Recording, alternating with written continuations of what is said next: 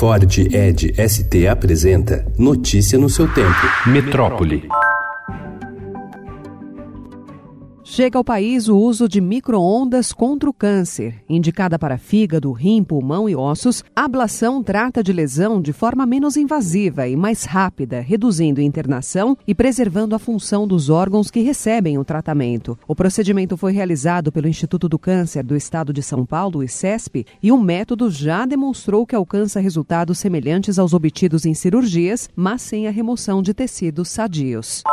O Ministério da Saúde deu ontem o primeiro passo para a decretação de emergência em saúde pública por sarampo. Diante do avanço de registros em São Paulo e da notificação de casos em outros sete estados do país, o Ministério da Saúde colocou ontem em operação o Comitê Operativo de Emergência em Saúde. O grupo, com representantes de vigilância, vacinação, atendimento hospitalar, atenção básica e assistência farmacêutica, é encarregado de fazer um acompanhamento diário da evolução da epidemia. Antes dessa medida, o monitoramento da pasta era semanal.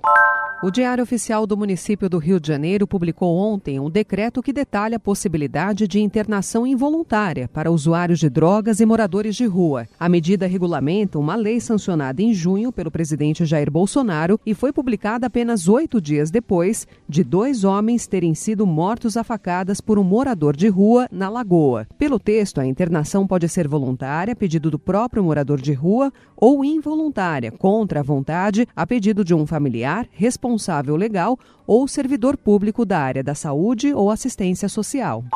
O novo presidente do INPE, coronel da Aeronáutica da Reserva Darkton Policarpo Damião, assume o cargo prometendo transparência total no órgão e avisando que não está interessado em alimentar polêmicas, já que não conhece os detalhes da crise que levaram à demissão do seu antecessor, Ricardo Galvão, exonerado pelo presidente Jair Bolsonaro na semana passada. Em entrevista exclusiva ao Estadão, Darkton Damião classificou como teoria da conspiração afirmações de que o governo vai esconder esconder dados de desmatamento ou qualquer outro obtido pelo Instituto para evitar críticas externas. Notícia no seu tempo. É um oferecimento de Ford Edge ST, o SUV que coloca performance na sua rotina até na hora de você se informar.